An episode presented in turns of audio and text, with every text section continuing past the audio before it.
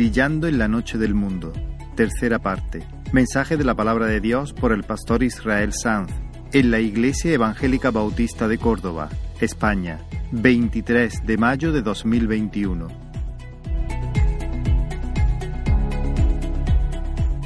Os invito a abrir la palabra en el capítulo 2 de Daniel, o bueno, o mejor, como, como hice, a seguir la lectura, creo que la vais a, a tener en pantalla porque no vamos a leer todo el capítulo, es muy largo, pero hemos hecho un extracto. La lectura es larga, pero, como digo, es un extracto, así que podéis seguirla ahí. Permitid que ore, que, nos, que pidamos la ayuda del Señor en este momento, antes de leer la Escritura. Señor, nos acercamos a ti con fe, conscientes de nuestra necesidad, nuestra dependencia de la obra de tu Espíritu Santo, Señor. Sin tu soplo, Señor, nada. Pero, Señor, si tú te mueves, si tú tienes tratos con nosotros en esta mañana, Señor, podemos ver tu gloria, podemos, Señor, sentir el poder de tu salvación. Por eso te, te pedimos que tú nos ayudes, Señor, a leer, a escuchar tu palabra, a entenderla y a correr en pos de ella en esta mañana. Levántate, Señor, como un gigante poderoso en medio de esta congregación, en los minutos que tenemos por delante. Señor, véncenos. Tráenos, Señor, a tus pies para que nosotros podamos vencer. En el nombre de Jesús. Amén, amén. Dice la palabra del Señor, en el segundo año del reinado de Nabucodonosor, tuvo Nabucodonosor sueños y se perturbó su espíritu. Hizo llamar a magos, astrólogos, encantadores y caldeos para que le explicasen sus sueños. Entonces hablaron los caldeos, Rey, para siempre vive, di el sueño a tus siervos y te mostraremos la interpretación. Respondió el rey y dijo, el asunto lo olvidé. Si no me mostráis el sueño y su interpretación, seréis hechos pedazos y vuestras casas serán convertidas en muladares. Los caldeos respondieron, no hay hombre sobre la tierra que pueda declarar el asunto del rey. Además, ningún rey, príncipe ni señor preguntó cosa semejante. El asunto es difícil y no hay quien lo pueda declarar salvo los dioses cuya morada no es con la carne. Por esto el rey con ira y con gran enojo mandó que matasen a todos los sabios de Babilonia. Y Daniel entró y pidió al rey que le diese tiempo y que él mostraría la interpretación al rey. Luego se fue Daniel a su casa e hizo saber a lo, que había a Ananías, Misael y Azarías, sus compañeros, para que pidiesen misericordias del Dios del cielo sobre este misterio, a fin de que Daniel y sus compañeros no pereciesen con los otros sabios de Babilonia. Entonces el secreto fue revelado a Daniel en visión de noche, por lo cual bendijo Daniel al Dios del cielo y dijo, sea bendito el nombre de Dios de siglos en siglos, porque suyos son el poder y la sabiduría. Él muda los tiempos y las edades, quita reyes y pone reyes, da la sabiduría a los sabios y la ciencia a los entendidos. Él revela lo profundo y lo escondido, conoce lo que está en tinieblas y con Él mora la luz. A ti, oh Dios de mis padres, te doy gracias y te alabo porque me has dado sabiduría y fuerza, y ahora me has revelado lo que te pedimos. Entonces Arioc llevó prontamente a Daniel ante el rey y le dijo, he hallado un varón de los deportados de Judá, el cual dará al rey la interpretación. Respondió el rey y dijo a Daniel, al cual llamaban Belsasar, ¿podrás tú hacerme conocer el sueño que vi y su interpretación? Daniel respondió, el misterio que el rey demanda, ni sabios, ni astrólogos, ni magos, ni adivinos lo pueden revelar. Pero hay un Dios en los cielos, el cual revela los misterios. Estando tú, oh rey, en tu cama, te vinieron pensamientos por saber lo que había de ser en lo porvenir. Y el que revela los misterios te mostró lo que ha de ser. Y a mí me ha sido revelado. Tú, oh rey, veías, y he aquí una gran imagen. Esta imagen, que era muy grande, y cuya gloria era muy sublime, estaba en pie delante de ti. Y su aspecto era terrible. La cabeza era de oro fino, su pecho y sus brazos de plata, su vientre y sus muslos de bronce, sus piernas de hierro, sus pies en parte de hierro y en parte de barro cocido. Estaban mirando hasta que una piedra fue cortada, no con mano, e hirió a la imagen en sus pies de hierro y de barro cocido y los desmenuzó. Entonces fueron desmenuzados también el hierro, el barro cocido, el bronce, la plata y el oro, y fueron como tamo de las eras del verano, y se los llevó el viento sin que de ellos quedara rastro alguno. Mas la piedra que hirió a la imagen fue hecha un gran monte que llenó toda la tierra. Este es el sueño. También la interpretación de él diremos. Tú, oh rey, eres rey de reyes porque el Dios del cielo te ha dado reino, poder, fuerza y majestad. Y donde quiera que habitan hijos de hombres, bestias del campo y aves del cielo, Él los ha entregado en tu mano y te ha dado el dominio sobre todo. Tú eres aquella cabeza de oro. Y después de ti se levantará otro reino inferior al tuyo y luego un tercer reino de bronce, el cual dominará sobre toda la tierra. Y el cuarto reino será fuerte como hierro, y como el hierro desmenuza y rompe todas las cosas, desmenuzará y quebrantará todo. Y lo que viste de los pies y los dedos, en parte de barro cocido de alfarero y en parte de hierro, será un reino dividido. Y por ser los dedos de los pies en parte de hierro y en parte de barro cocido, el reino será en parte fuerte y en parte frágil. Así como viste el hierro mezclado con barro, se mezclarán por medio de alianzas humanas, pero no se unirán el uno con el otro, como el hierro no se mezcla con el barro.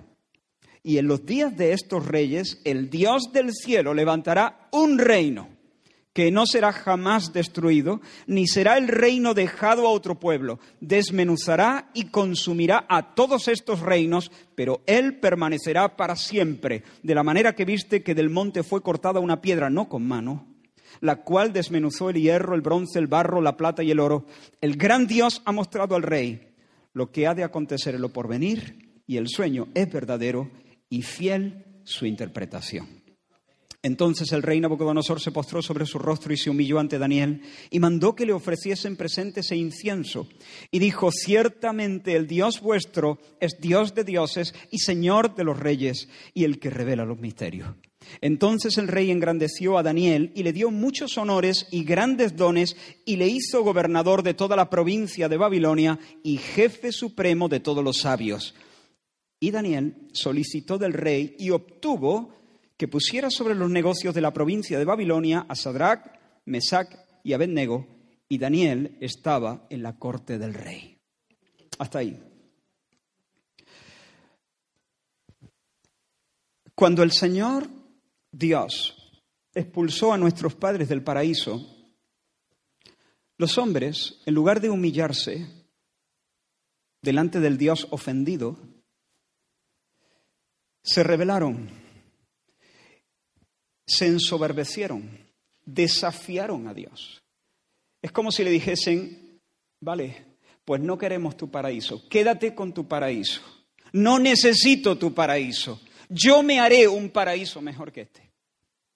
Ese, esa ha sido la actitud de nuestra, de la humanidad, y en eso estamos. Y por eso, y solo por eso, estamos trabajados y cargados.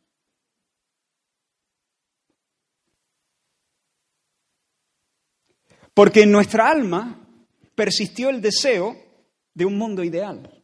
Y ese deseo está muy bien, lo hemos dicho, lo seguiremos diciendo. Dios no está en contra de esa sed de felicidad. Pero perdimos el descanso. ¿Por qué? Porque comenzamos a buscar ese mundo ideal, comenzamos a buscar ese paraíso perdido desde la incredulidad, desde la soberbia, y desde la idolatría. El hombre se dijo, bien, Dios no puede satisfacerme, o no quiere satisfacerme, o ni puede ni quiere, o a lo mejor ni siquiera existe. Incredulidad. Yo lo haré por mí mismo. Yo me basto. Mi religión será confiar en mí. Perseguiré mi sueño hasta alcanzarlo.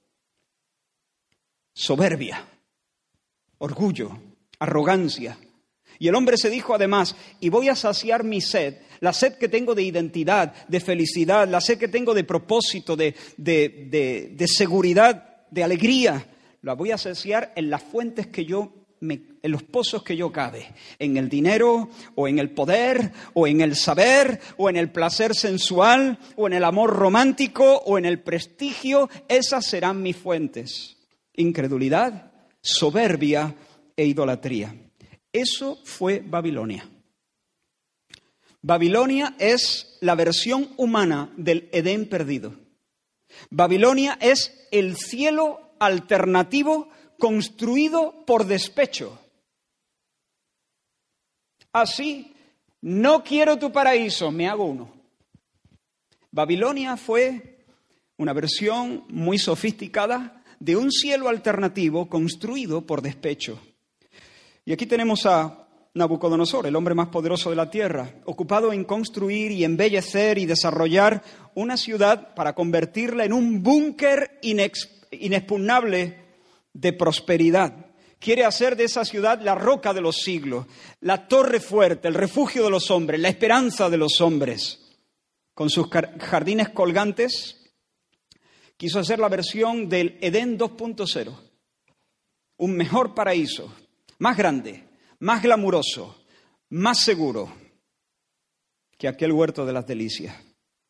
Babilonia estaba rodeada de un foso de unos poco más de 80 metros de ancho, un foso lleno de agua, alimentado por las aguas del Éufrates. Un muro enorme, un antemuro enorme también. Y sin embargo, el rey se fue a la cama comido de preocupaciones pensando, ¿qué, nos depara el futuro? ¿Qué va a ser? ¿Qué, ¿Qué, va a pasar mañana? ¿Qué será de mí? ¿Qué será de este imperio? ¿Qué será de esta ciudad? Y esa, la Biblia dice que esa es la intranquilidad del impío. Mira lo que dice este texto. El profeta Isaías dice, los impíos son como el mar en tempestad, que no puede estarse quieto. El mar va y viene, va y viene y viene y va. Y no puede estarse quieto. Y sigue diciendo el texto, no hay paz, dijo el Señor, para el impío. Siempre hay un, desasosiego, siempre desazón, siempre una agitación, siempre intranquilidad. No hay paz para el impío. Si sube el volumen de la música y del ruido, quizás se olvida de ese run run por un instante, pero cuando se va a la cama y la ciudad se queda en silencio, su corazón se agita. Y Nabucodonosor se fue, se fue en vilo a la cama y se quedó dormido con el alma así, en vilo. En el fondo de su corazón sabía que ese refugio llamado Babilonia que él estaba construyendo era un sombrajo que no podría resistir los vientos del otoño. Y se acostó con eso en mente y Dios, en un sueño, le mostró el futuro. Dios le mostró el futuro en un sueño. Ahora, lo hemos leído. Te pregunto, ¿es, bueno o es malo el sueño? ¿Es un buen augurio o es una pesadilla? ¿Son buenas noticias o son malas noticias? Las dos cosas. El sueño es terrible y sin embargo es maravilloso. El sueño mienta ruina y al mismo tiempo anuncia paz. Para algunos el sueño es desolación e infamia, para otros gloria bendita. Y quiero decirte, te interesa entender este sueño, porque este sueño no solamente revelaba el futuro de Nabucodonosor, también habla del tuyo y el de tus hijos. Te interesa saber este sueño. Tu futuro no está en los horóscopos, ni en el susurro de los adivinos. Está revelado en las escrituras santas de Dios. Entender este sueño es más importante que saber cómo van a estar las pensiones el día que tú te jubiles. Es más importante que tener un plan de ahorro o un seguro de vida o lo que quieras. Es mucho más importante. Lo estoy diciendo en serio. Entender este sueño hoy es mucho más importante que el dinero que tienes hoy en la cuenta o la salud con la que, de, la que goza o de, la que no goza. Es mucho, mucho, mucho, mucho más importante.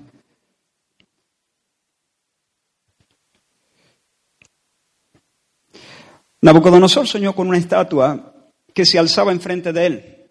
Ahora, no era una estatua vulgar, no era una estatua común, era una estatua, era una visión apabullante, una visión que, que impactaba, golpeaba, hacía simbrar las entrañas. En primer lugar, por su tamaño, era colosal, gigantesca, enorme, una gran imagen muy grande. Una gran imagen muy grande, dice el texto. En segundo lugar, por su fulgor, por su gloria. Dice que tenía una gloria sublime. Su gloria era sublime, es decir, refulgía, brillaba con un esplendor que quitaba el aliento. En tercer lugar, porque era una expresión de fuerza, una expresión de poderío, una expresión de firmeza. ¿Por qué? Porque no se trata de la figura de un hombre de rodillas, ni se trata de, la figura de un hombre tumbado durmiéndose una siesta, durmiendo una siesta. Es un hombre de pie, erguido, iniesto, enhiesto, perdón. Así que en esta figura imponente vemos grandeza, vemos belleza, vemos poder. Es un coloso, vestido de una gloria que deslumbra, encoge el corazón cuando se le ve. El corazón se achica, se llena de un sentimiento de maravilla. Ahora, ¿quién es ese? ¿Quién es este? ¿Ante quién estamos? Nos dice el texto que la estatua estaba configurada por diferentes materiales. Dice la cabeza de oro fino, el pecho y los brazos de plata, el vientre y los muslos de bronce, y luego las piernas y los pies de hierro, y los pies también tenían una combinación de hierro y barro cocido, en parte de hierro y en parte de barro cocido. Ahora, según la interpretación que Dios da por medio de su profeta, Daniel, cada uno de los metales representaba un reino, un imperio mundial. La cabeza de oro era símbolo de Babilonia, la Babilonia de Nabucodonosor, que dominó el mundo durante unos 70 años. Y Babilonia precisamente fue conocida por su fastuosidad, por su lujo, por su esplendor. De hecho, el, poeta Esquilo dijo, Babilonia está construida sobre oro. El pecho y los brazos apuntaban a un imperio que se levantaría tras la caída de Babilonia, que vendría a dominar la tierra después de la primacía de Nabucodonosor y algunos de sus descendientes. De hecho, fue pronto. Daniel todavía estaba vivo cuando eso pasó. En el 539 antes de Cristo, durante el reinado de Belsasar, hijo de Nabucodonosor, 64 años concretamente después de que Nabucodonosor tuvo este sueño, Ciro de Persia, después de hacerse con el trono de los medos, Ciro el persa entró en la ciudad de Babilonia y el mundo cambió completamente de color. El imperio medo-persa se caracterizó por su política fiscal. Dividieron el reino en diferentes satrapías y sustituyeron el pago de impuestos que se hacía en especias. Los pueblos pagaban con caballos o pagaban con eh, telas o pagaban con lo que tuvieran. Pero el imperio medo-persa cambió eso y a partir de, ese momento, eh, los impuestos, los, eh, eh, sí, los impuestos había que pagarlos con ciclos, con moneda, ciclos de plata. La plata era tan abundante. Por eso no es casual que la plata represente al imperio medo-persa. Controlaron el comercio, controlaron la economía, dominaron militarmente con ejércitos monstruosos durante 200 años. El mundo fue suyo. 200 años. Pero, pero, en la primavera del 331 a.C., un joven de apenas 24, de poco más de 24 años, un joven macedonio llamado Alejandro, lleno de deseos de venganza, lleno de, también de hambre de gloria, venció en la batalla de Gaugamela con 40.000 hombres a un ejército medo-persa de 200.000 hombres. Se acababa de abrir un nuevo capítulo en la historia de la humanidad.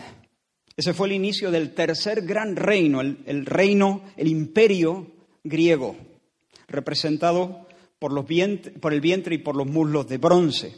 De hecho, los, griegos eran conocidos por los hombres de bronce, porque usaban unos cascos y unas corazas de bronce que le hacían muy superior en la batalla.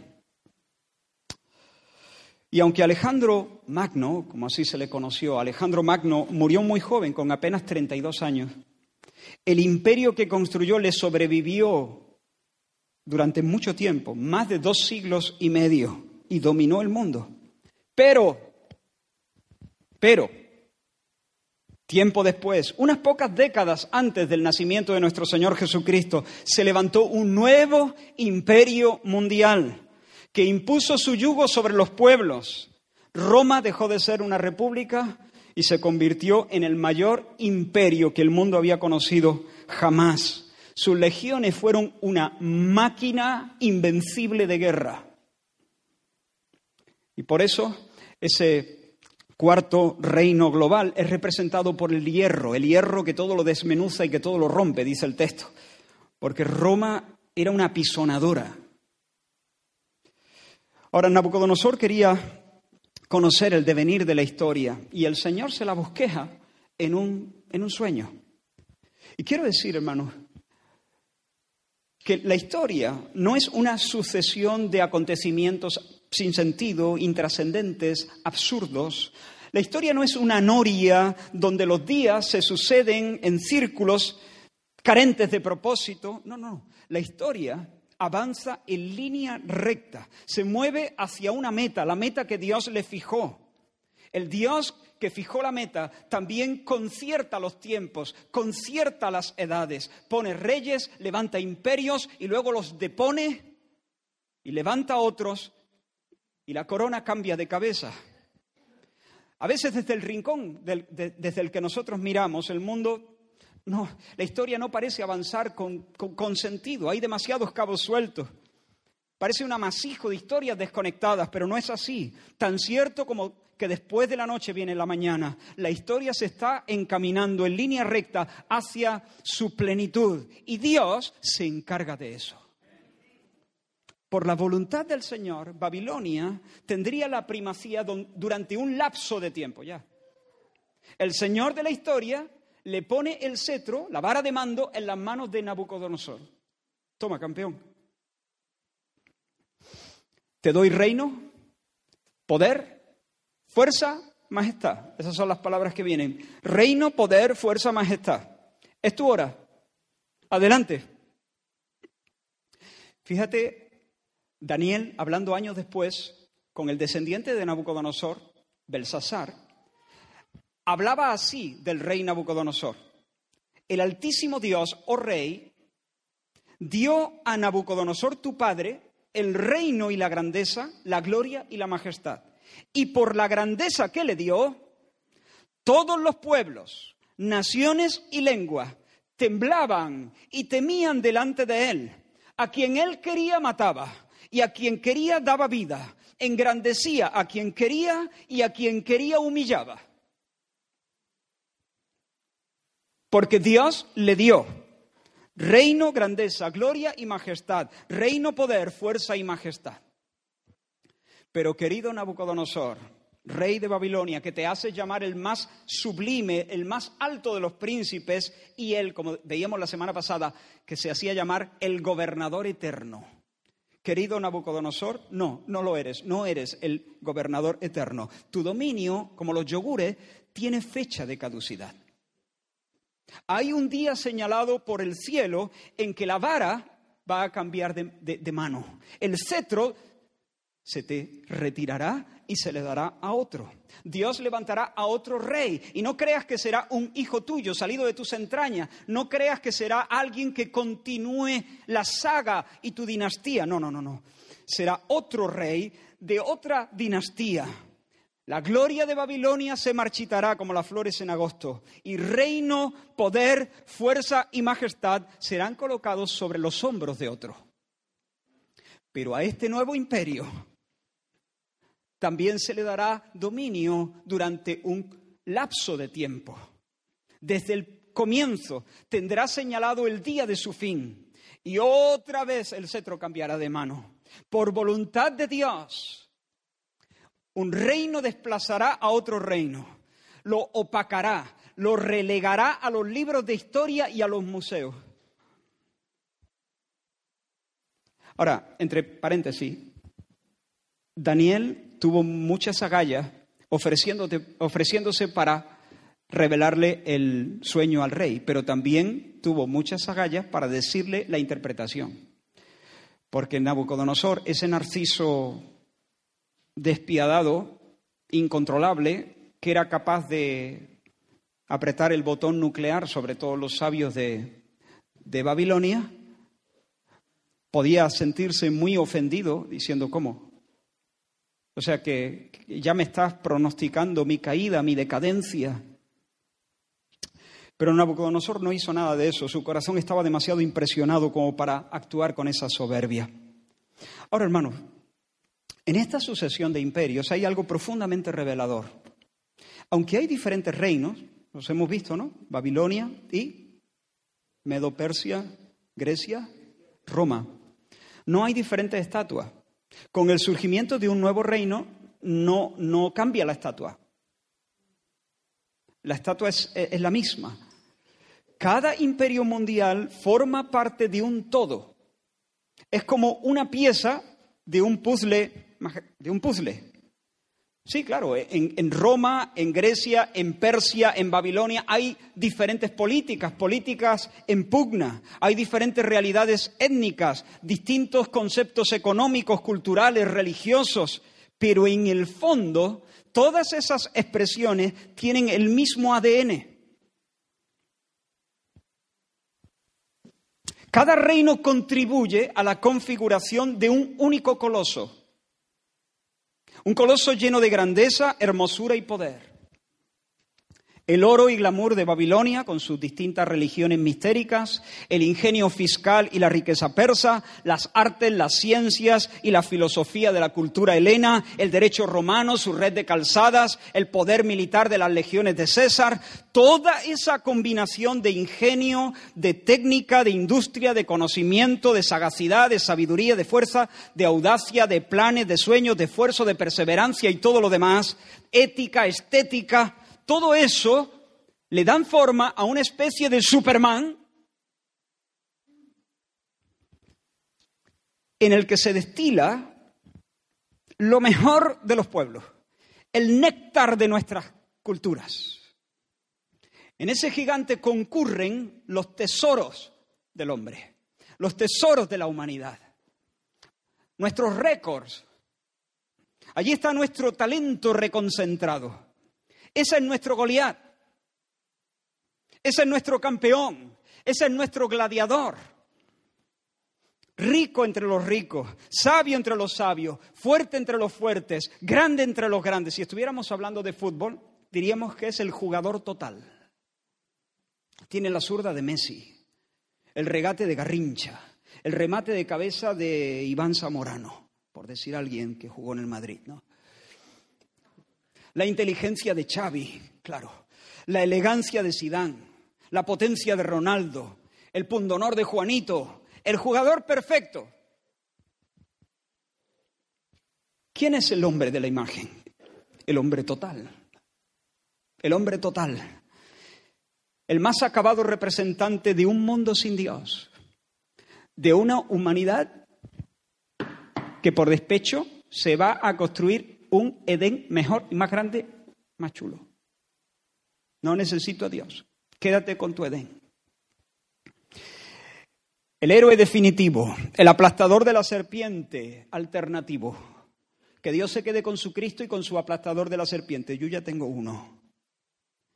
El devorador de las crisis, el pacificador de los pueblos, el hombre refugio, el pionero que nos va a meter en un mundo ideal, en un mundo nuevo, esta es la síntesis entre Nimrod, Nabucodonosor, Ciro el Grande, Alejandro Magno y César Augusto, mezclado con un poquito de Platón y Aristóteles y Zoroastro y Confucio y Mahoma y Siddhartha Gautama, y un poco de Cervantes y Isaac Newton, Picasso, mm, Michael Jordan y Steve Jobs. Ahora, no es un monstruo. Hay grandeza, esplendor, potencia, fuerza, glamour. No es un monstruo, este es nuestro Gibor. Este es nuestro Gibor. Pero hermanos, incluso para la mejor versión de nuestra raza, la empresa de construir un cielo alternativo es demasiado grande.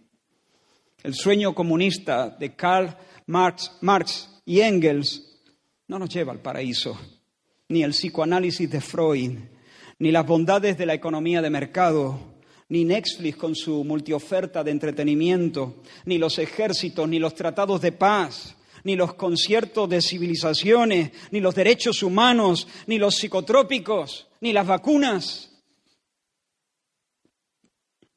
Nuestro Superman tiene los pies de barro. Es de oro, sí.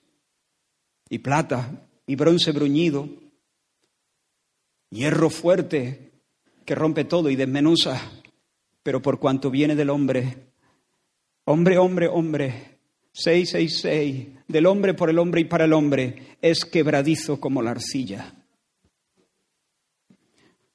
Por eso el asombro que el rey sintió ante la estatua que estaba firme frente a él le duró muy poco, porque enseguida, en un instante, se vino abajo. Se vino abajo. Se cayó con todo el equipo.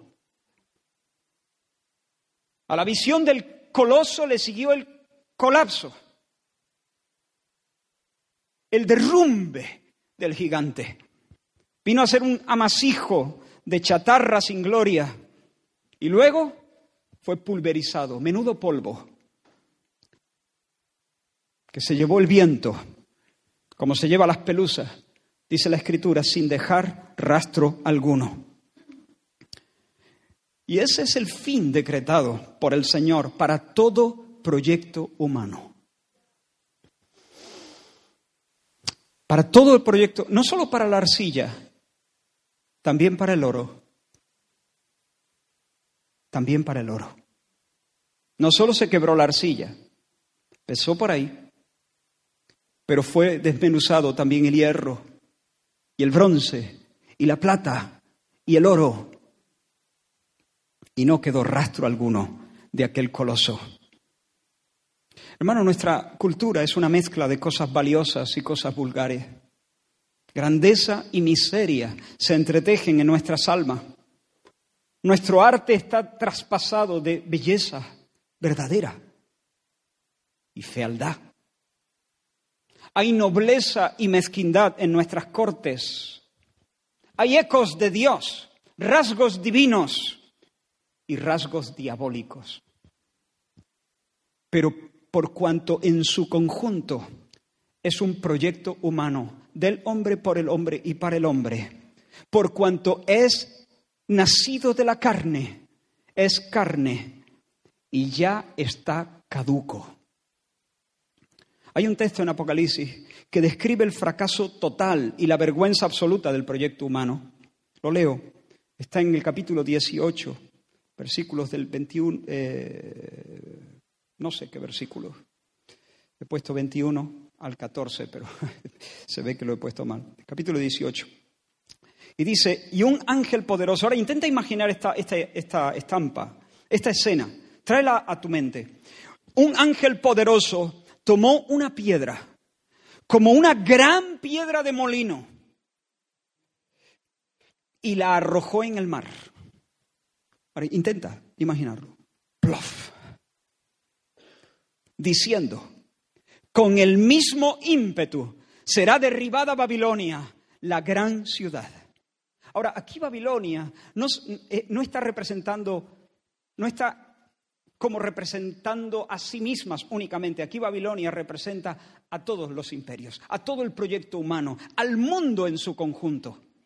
El sistema sin Dios la suma de imperios y la suma de programas encaminados a construir con soberbia un cielo alternativo. Con el mismo ímpetu será derribada Babilonia y nunca más será hollada. Escucha ahora. Y voz de arpistas, de músicos, de flautistas y de trompeteros no se oirá más en ti. Y ningún artífice de oficio alguno se hallará más en ti, ni ruido de molino se oirá más en ti, luz de lámpara no alumbrará más en ti, ni voz de esposo y de esposa se oirá más en ti, pues por tus hechicerías fueron engañadas las naciones, y en ellas se halló la sangre de los profetas y de los santos y de todos los que, han, los que han sido muertos en la tierra. Se acabó la fiesta se acabó la industria, se acabó el comercio, se acabaron los deleites de la vida en familia, se acabó la religión, se acabó la política de Babilonia. ¿Por qué? ¿La vida en familia? ¿La música? ¿El trabajo? ¿El comercio? ¿Qué tiene de malo esas cosas? ¿Acaso no son cosas buenas? ¿Por qué? Porque todas estas cosas se hicieron desde la incredulidad, la idolatría y la soberbia. La música fue hermosa, muy hermosa en muchos sentidos. Escuchamos a Mozart y supimos que no era un mono golpeando una lata. Había algo, había gracia, gracia celestial, gracia común de parte del Señor. Había algo de cielo en, las bodas de Fígaro. Sabemos que no es un mono tocando una lata, pero nacieron del hombre y para el hombre. Hasta allí llegaba eh, su, ¿cómo se dice?, su horizonte. Había mucho, hay mucho oro en la cultura, pero está mezclado con el barro del humanismo. En 1945, en una de las primeras reuniones de la Convención Humanista Anual, Arthur Brigg dijo lo siguiente, un humanista es aquel que cree en el hombre como el centro del universo. Yo sé que este término humanista no es unívoco, se, utiliza de, de, diferentes formas, ¿no? Pero este es el humanismo secular. En su libro sobre Feuerbach, el filósofo M.J. Inwood escribe, Dios es en realidad la esencia del hombre mismo, abstraído de los hombres individuales. Y sigue diciendo un poquito más adelante, necesitamos sanar la fisura entre el cielo y la tierra, reemplazar el amor a Dios por el amor al hombre y la fe en Dios por la fe en el hombre, para reconocer que el destino del hombre depende solo del hombre y no de fuentes sobrenaturales. Ese es el humanismo secular. Estas son las declaraciones altisonantes de ese humanismo de arcilla, donde el hombre es alfa y omega. Este es el credo de un mundo de fiestas que están traspasadas de gracia divina, gracia común, pero son fiestas sin Dios, canciones sin Dios, industrias sin Dios, comercio sin Dios, familias sin Dios, políticas sin Dios, religiones con un montón de dioses, pero vacías de Dios, del Dios verdadero. Hay mucha gloria en la cultura, pero desconectada de Dios es una gloria vana, vana gloria, una gloria hueca como la de una flor cortada. En una ocasión el diablo se acercó al Señor Jesús para sobornarle y hacerle caer. Y dice la escritura que le llevó a un monte muy alto y le mostró todos los reinos del mundo y la gloria de ellos. Todos los reinos del mundo y la gloria de ellos.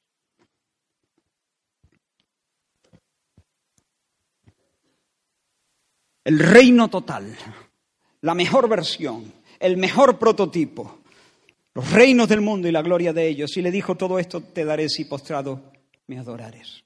Pregunto, ¿con qué ojos vería el Señor todos los reinos del mundo y la gloria de ellos? Como un coloso a punto de caer, como un Titanic herido a una hora de su hundimiento. El hombre sin Dios y está sin Dios porque se sienta como Dios en el trono de Dios. Caerá en un infierno de deshonra y de infamia. Pero como hemos dicho, hermanos, el sueño no solo es una pesadilla, el sueño también es evangelio. Son buenas noticias. ¿Y en qué sentido son buenas noticias? Bueno, porque el gigante no ha caído por casualidad. Ha sido derribado por una piedra cortada de un monte, no por mano. ¿Te has dado cuenta de ese detalle? No por mano. No está el hombre detrás. El hombre no está detrás de esa piedra que se ha desprendido del monte. Es algo sobrenatural. Dios mismo es el artífice de la ruina del proyecto humano. Dios es el artífice de la ruina del proyecto humano. Bendito sea su nombre. En los días del cuarto reino surgirá otro reino, le dice Daniel a Nabucodonosor. Y no surge con espada, con ejército, ni con alianzas y ardides políticos. Es por su espíritu. Piedra cortada sin que el hombre haya movido un dedo.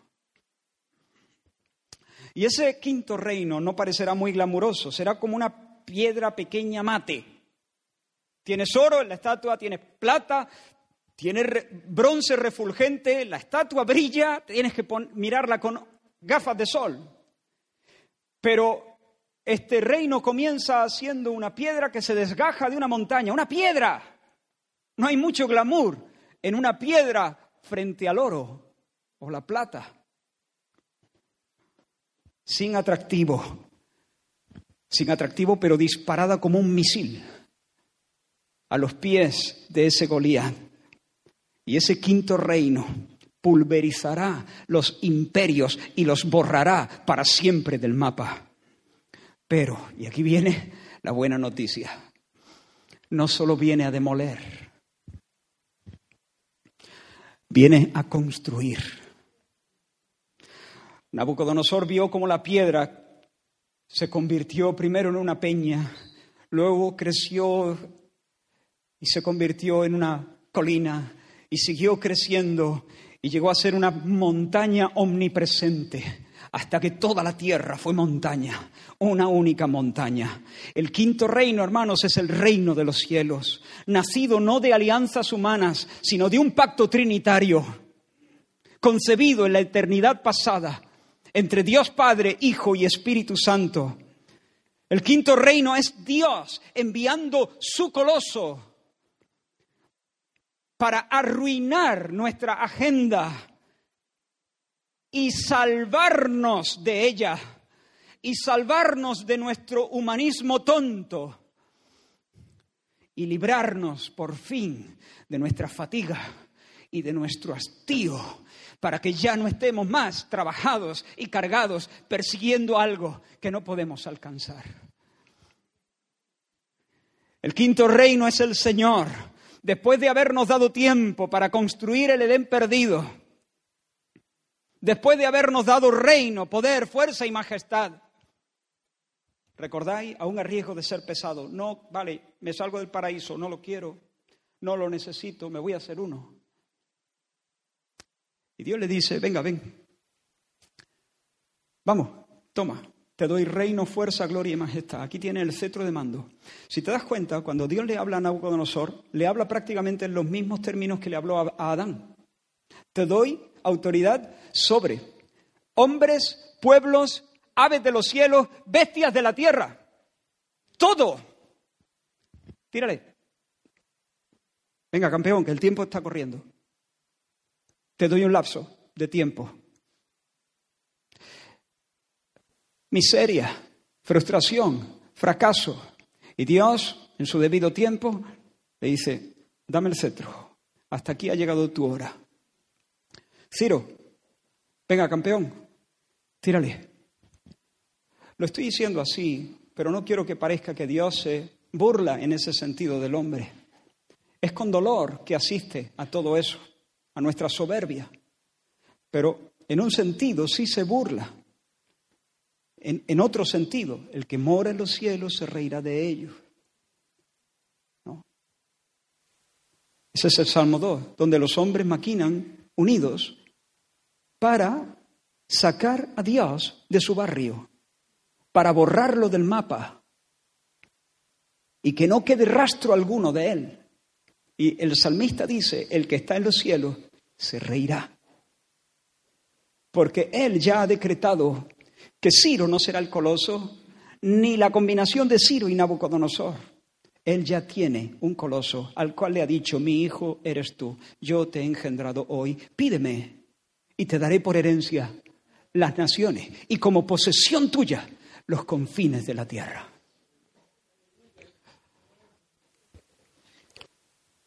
Y luego, toma eh, Alejandro Magno, toma Augusto César,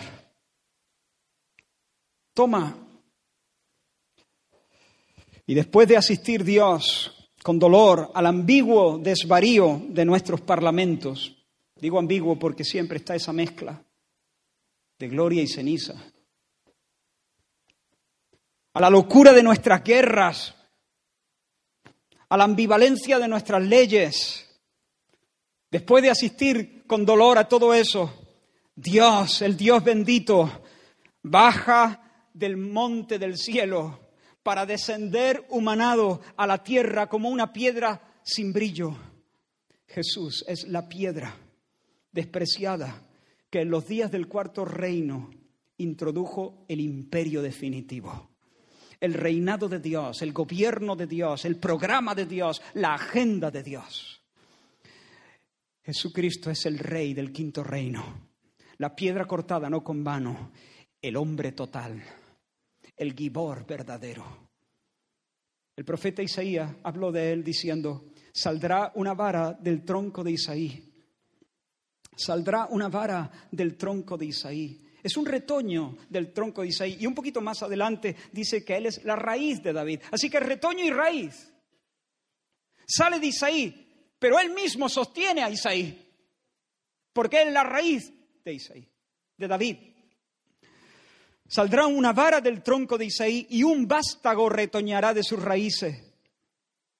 Y hermano, no será como Nimrod, no será como Ciro o como Alejandro Magno, porque dice la Escritura, sigue diciendo Isaías, reposará sobre él el Espíritu de Jehová espíritu de sabiduría y de inteligencia, espíritu de consejo y de poder, espíritu de conocimiento y de temor del Señor. Este será el príncipe de las siete unciones, este será el hombre del espíritu, este sí puede recuperar Edén.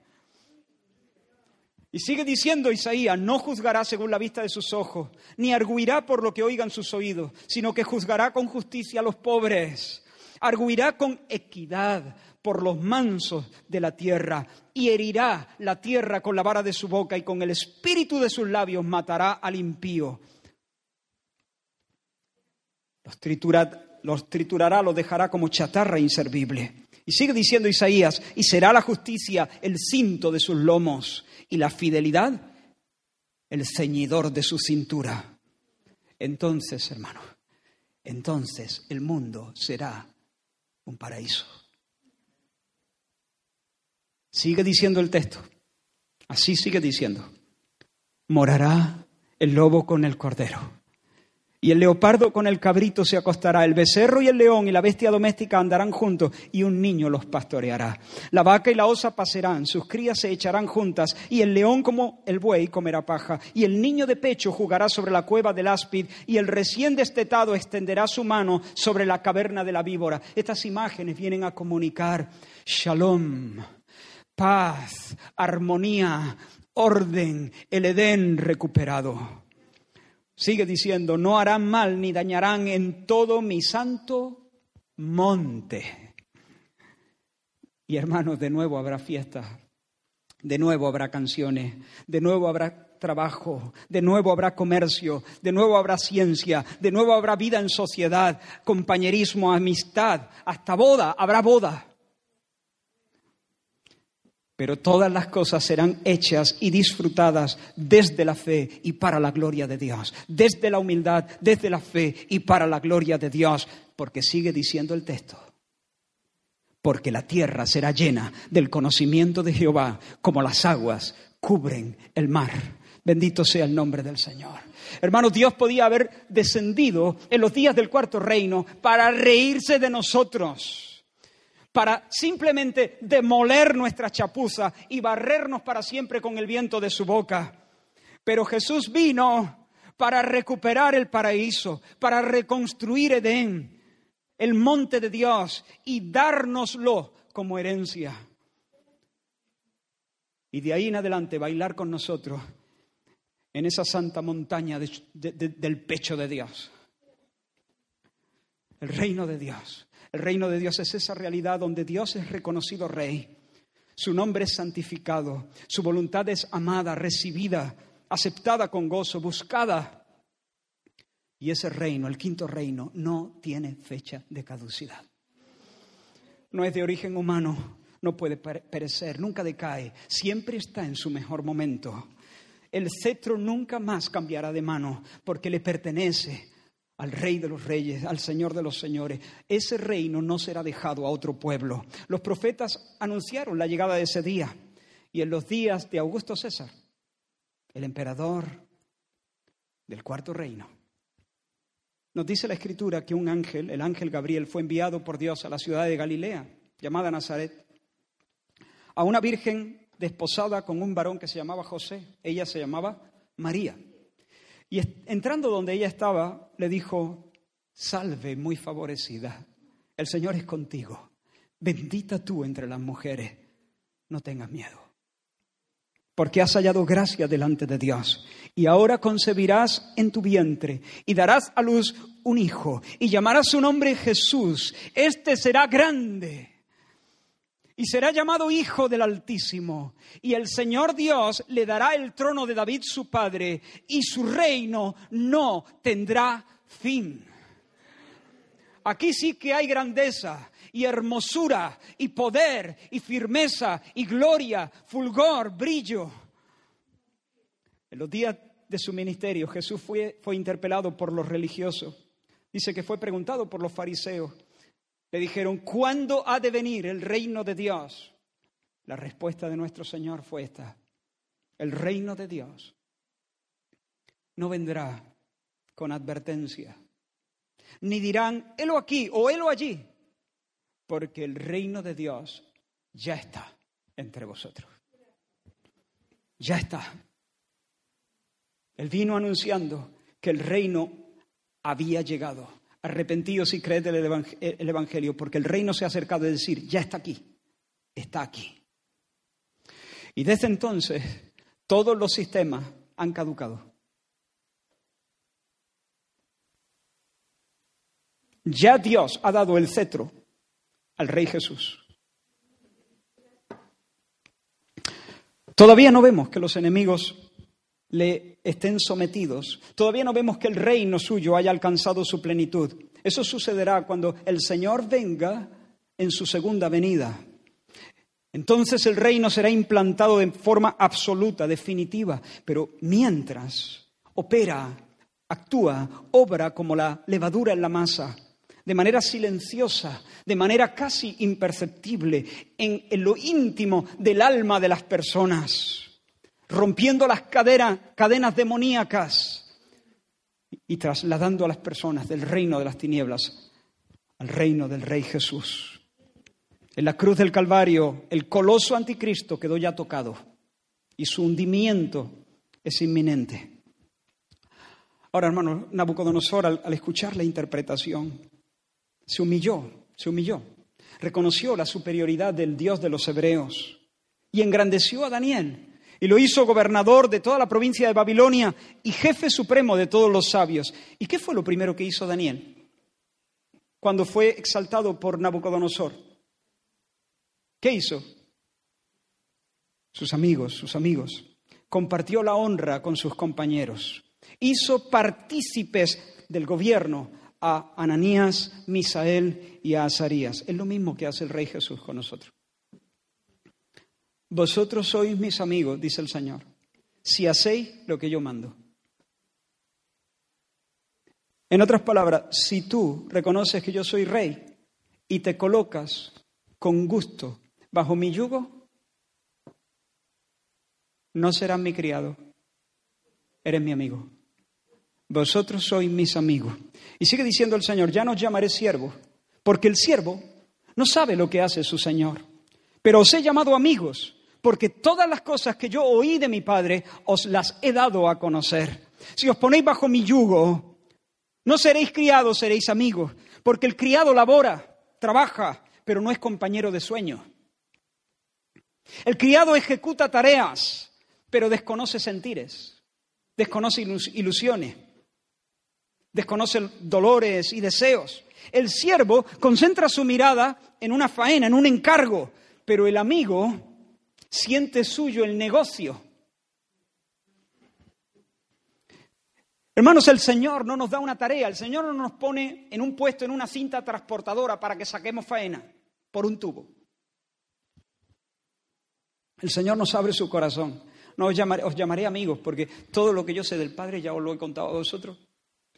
Os he hecho partícipe del plan, del proyecto, del sentir, de la ilusión. Lo que yo he escuchado del Padre, os lo he compartido todo. No me he guardado nada, os he abierto el corazón. Vosotros sois mis compañeros, vosotros sois mis socios y confidentes. Vosotros sois invitados a bailar conmigo, a brindar conmigo, como hacen los amigos.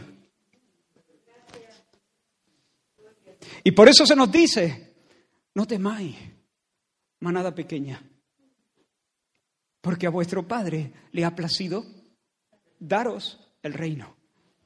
Por eso, en, el capítulo 7 de Daniel dice, después recibirán el reino los santos del Altísimo y poseerán el reino hasta el siglo, eternamente y para siempre. Poseerán el reino.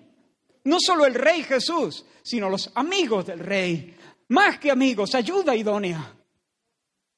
La esposa del coloso de Dios. Por eso se nos dice así que recibiendo nosotros un reino inconmovible, recibiendo nosotros un reino inconmovible, porque ya no pasa, el cetro no cambia de manos, la corona no se le cae al rey Jesús. Recibiendo nosotros un reino inconmovible, tengamos gratitud y mediante ella sirvamos a Dios agradándole con temor y reverencia. Por eso es buena noticia, por eso es evangelio este sueño. ¿Cómo te vas a ir a la cama esta noche? Si tú te vas prefiriendo el oro de Babilonia, la filosofía de Aristóteles, el derecho romano a tu madre, tu academia y tu gimnasio, este sueño es un sueño de mal agüero para ti, por así decirlo. E, esto es ruina. No, pero, pero yo también a Dios lo tengo en cuenta ya, pero ¿cómo? Para que te eche una mano, ¿no? Esto no va, Dios, Dios no se acerca a nadie para echar una mano, a nadie. Escúchame, Dios no echa una mano a nadie.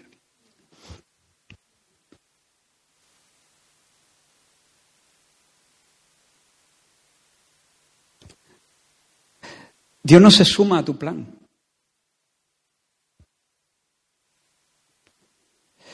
Todo el mundo quiere que Dios le eche una mano. Bueno, hay algunos tan soberbios, tan soberbios que ni siquiera eso, renuncian. Si Dios existiera, no lo quiero tampoco. Pero en general la gente no, Dios también, que me, pero que me eche una mano.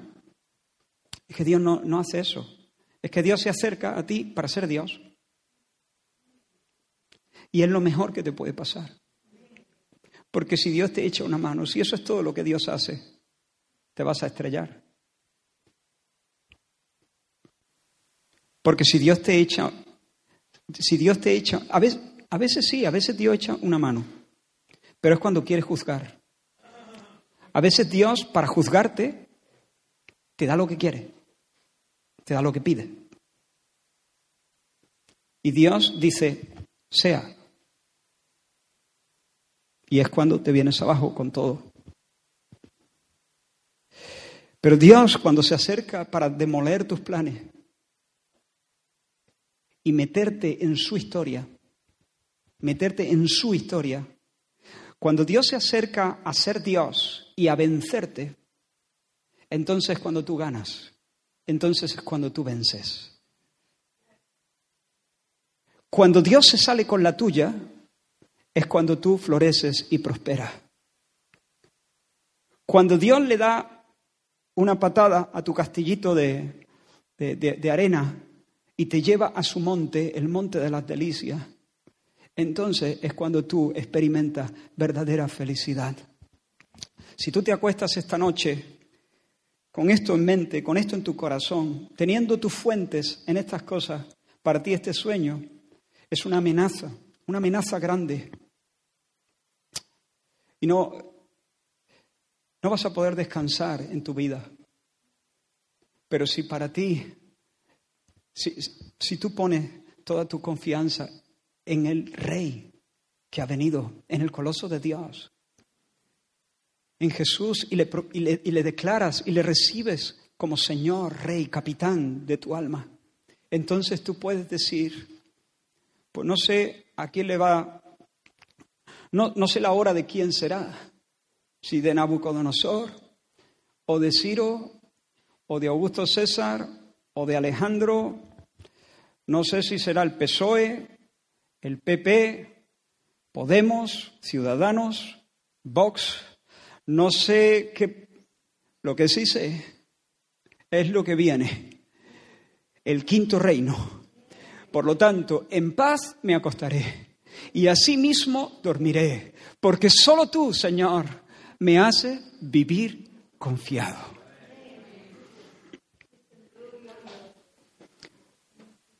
Te invito, antes de dejar este lugar,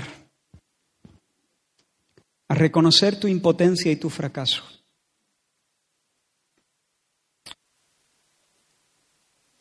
Te invito a decir, Señor, yo no puedo fabricarme la vida sin ti.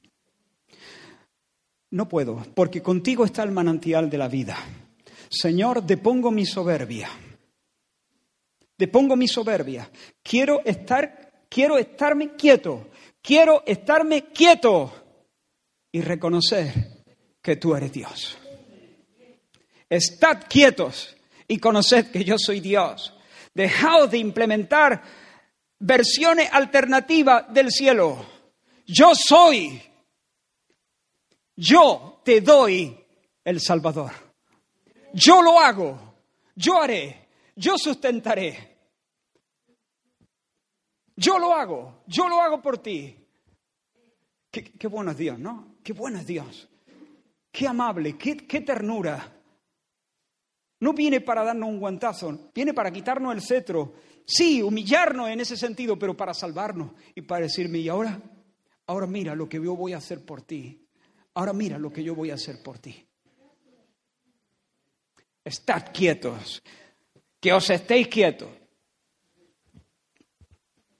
y reconozcamos que Él es Dios, nuestro Salvador, nuestro Salvador, nuestro Gibor, el fuerte de Jacob. Dile, Señor, me quito la corona, renuncio al cetro, por favor, dame tu príncipe. Dame tu príncipe, el tuyo. Dame tu agenda, la tuya. Perdona mi incredulidad, perdona mi idolatría, perdona mi soberbia. Si tú, si tú sientes en tu corazón que Dios te está diciendo, sí, hay mucha soberbia, hay mucha idolatría, hay mucha incredulidad en tu corazón, no huyas, encara eso, encara eso. Pero también escúchame, porque estoy aquí de parte del Señor como un pregonero del perdón divino. Hay perdón, hay perdón. Dios te puede y te quiere perdonar. Esto no es una cosa liviana, a Él le costó mucho, para ti gratis, para Él no. Porque para que Él te pueda perdonar, el Hijo bendito, el hombre sin pecado, el Dios hombre, tuvo que vestirse con la basura de tu soberbia, tuvo que acoger sobre sí tu incredulidad y tu idolatría. Y Dios Padre dio el pago de todo ese pecado sobre su Hijo. Tú pecaste y Él pagó. Pagó con su sangre en la cruz del Calvario, muriendo por ti, para ahora, habiendo satisfecho la justicia de Dios, poder darte absoluto, completo perdón y reconciliarte con el Señor y ponerte bajo su yugo y hacerte vivir bajo el gobierno de Dios. ¿Cómo? Viniendo a ti, viniendo a ti. Porque cuando Jesús murió, murió, era viernes. La paga del pecado es la muerte y muerte y muerto lo bajaron del madero. Viernes. Pero el domingo el Señor resucitó y luego ascendió a los cielos y está sentado a la diestra de la majestad de las alturas, esperando a que todos sus enemigos sean puestos por estrado de, sus pies.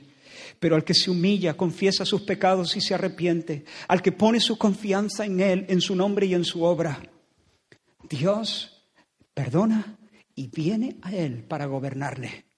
¿Cómo? Por el Espíritu. El Espíritu es el Señor. Y allí donde está el Espíritu del Señor, allí hay libertad. Porque el reino de Dios no consiste en comida y en bebida, sino en justicia, en paz y en gozo en el Espíritu. Si tú vienes hoy al Señor, te invito a que reconozcas a Jesús, que te gloríes en Él, que rindas una vez más tu vida al señorío del Espíritu de Dios, al señorío de Cristo en, ti. Y si tú estás aquí y nunca te has rendido al Señor, no dejes pasar este momento sin hacerlo. Es una cuestión solemne, no dejes pasar esta hora sin hacerlo. Señor,